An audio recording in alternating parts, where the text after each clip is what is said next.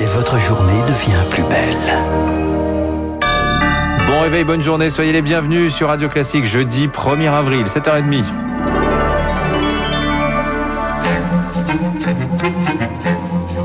7h30, 9h, la matinale de Radio Classique avec Guillaume Durand. Et avec Marc Bourreau. Hier matin, c'était le 56e Conseil de défense.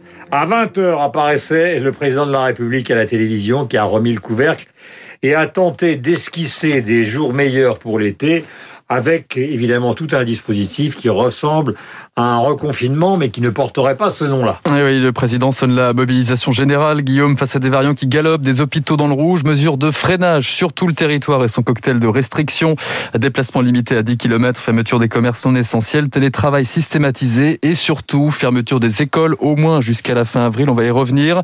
Un mois d'efforts collectifs avant d'entrevoir le bout du tunnel. Le président a fixé hier soir un cap et un début de calendrier. Les efforts d'avril d'une part et le déploiement de la vaccination d'autre part. C'est cette tenaille qui va nous permettre, à partir de la mi-mai, de commencer à rouvrir progressivement le pays, à retrouver cette culture qui nous a tant manqué, à retrouver les lieux de rencontre, les commerces, à retrouver cet art de vivre à la française que sont les restaurants, les cafés que nous aimons tant. Cette tenaille sera-t-elle suffisante pour renouer peu à peu avec les jours heureux, réaliste ou trop ambitieux? Stéphane Gaudry penche plutôt pour la deuxième option. Il est réanimateur à l'hôpital Avicenne en Seine-Saint-Denis. Ça va peut-être un petit peu réduire la diffusion globale du virus. Maintenant, euh, rien n'est fait pour m'empêcher moi d'aller euh, boire des coups avec des copains dans les 10 km autour de chez moi, euh, comme le font beaucoup de gens en ce moment. Donc ça, ça va pas changer. Le président a annoncé euh, la volonté de faire du télétravail en systématique. Je ne sais pas comment cette mesure va être appliquée. Je pense que c'est une mesure très importante. Si elle était bien appliquée, ça marcherait très bien. Mais j'ai peur que il y ait un certain degré de liberté dans euh, cette mesure. Stéphane Gaudry avec euh, Rémi Pfister. Par ailleurs, Emmanuel Macron annonce une tolérance ce week-end de Pâques, autorisation des déplacements interrégions jusqu'à lundi pour ceux qui souhaitent changer de lieu de confinement. Résultat, les trains sont pris d'assaut. Nous resterons en radio classique. Nous resterons en radio classique, en tout cas, c'est sûr. Les trains, en tout cas, Guillaume, sont pris d'assaut depuis hier soir et nous serons gare Montparnasse à Paris dans le journal de 8 heures. Évidemment, l'autre mesure phare, peut-être celle qui a le plus d'impact sur la société annoncée par le président hier soir, c'est la fermeture des classes impact pour les enfants, impact pour les parents. les crèches, les écoles, les collèges, les lycées porte close dès lundi. Une semaine de cours à distance. Ensuite, ce sera vacances pour toutes les zones le 12 avril. Le retour en classe sera ensuite étalé le 26 avril pour les maternelles et les primaires, les collégiens et les lycéens en présentiel le 3 mai prochain. Théoriquement, ça veut donc dire quatre semaines à la maison et ça tombe très mal en plein bac blanc. Axel, lycéenne à Orléans, devait passer ses épreuves blanches de français. Elle est partagée ce matin entre lassitude et exaspération. J'ai plus que mes devoirs en distanciel. J'ai plus le bac blanc. C'est quand même euh, le seul exercice qu'on avait de l'année pour se mettre en condition. Et on l'a pas, donc euh, le jour euh, du vrai bac, ça sera la première fois.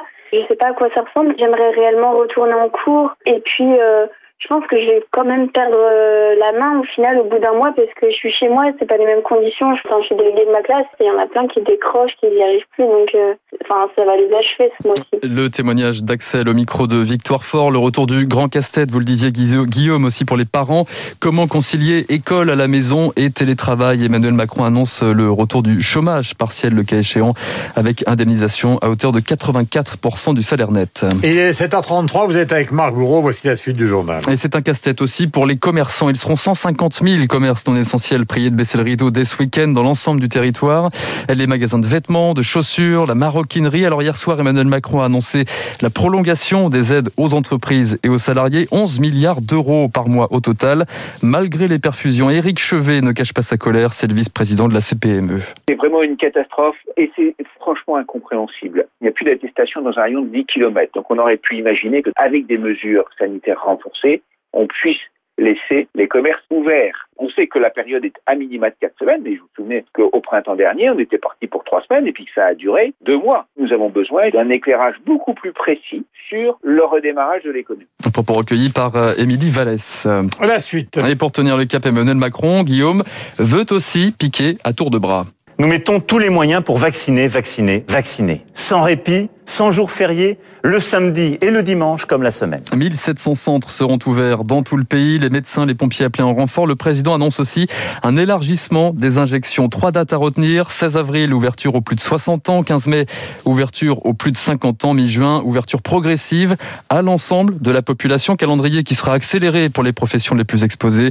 Pas de détails encore sur les modalités, mais parmi les prioritaires, les enseignants ou encore les forces de l'ordre. Voilà, encore faudra-t-il que les vaccins soient livrés, ce qui n'est pas gagné, c'est le moins qu'on puisse dire, notamment aux États-Unis, dans une entreprise, vous savez, de fabrication d'AstraZeneca et de Johnson Johnson. Eh bien, il y a eu un tel cafouillage de des milliers de doses ont été détruites. Les policiers, justement, se préparent aussi à des semaines difficiles. Emmanuel Macron a annoncé hier soir un renforcement des contrôles, notamment sur la voie publique, pour limiter les rassemblements. Reste à savoir si les forces de l'ordre en ont encore les moyens. C'est ce que pense Laurent Saint-Martin de Frémont du syndicat Unité SGP Police des Alpes-Maritimes. On nous en demande toujours plus. On travaille aujourd'hui à constant. On fait ce qu'on peut avec les moyens du bord. La police, c'est pas uniquement le fait de faire respecter, bien sûr, le confinement et le port du masque. La police, elle doit également gérer au quotidien les appels 17. Et c'est pas parce qu'on vit une crise sanitaire que précisément nous avons moins d'appels 17. Et les policiers qui vont devoir faire respecter le confinement, qui vont devoir redoubler de vigilance, mettre en place des contrôles, bah, vont aussi devoir continuer à gérer ce qu'on appelle les affaires courantes et la police du quotidien. Propos recueilli par Eric euh, Kioch et après cette allocution d'Emmanuel Macron place maintenant à l'explication de texte Jean Castex, le Premier ministre en service après-vente devant le Parlement. Un discours, un débat et un vote. Ce sera ce matin à l'Assemblée, cet après-midi devant le Sénat.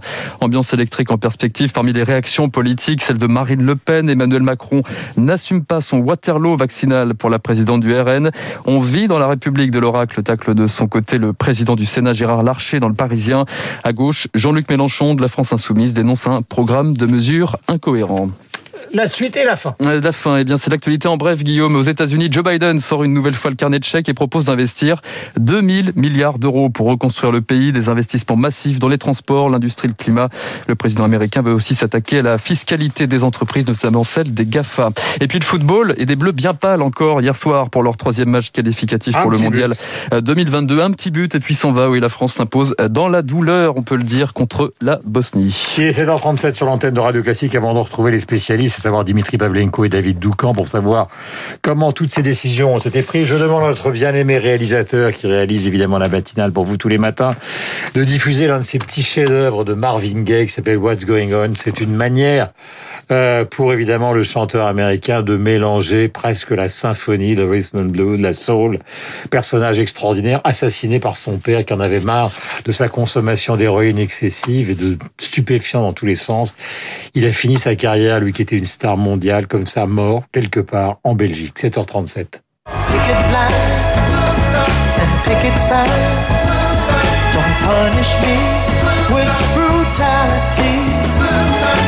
talk to me so you can see.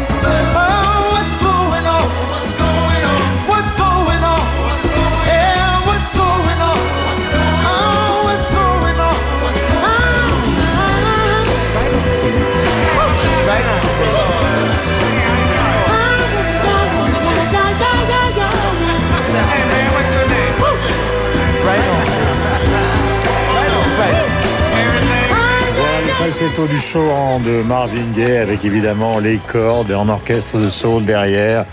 Et puis évidemment des arrangements exceptionnels, multiples et variés qui ont fait de ce tube une des chansons les plus, des plus emblématiques de la soul. Il y en a un qui s'appelle David, l'autre qui s'appelle Dimitri.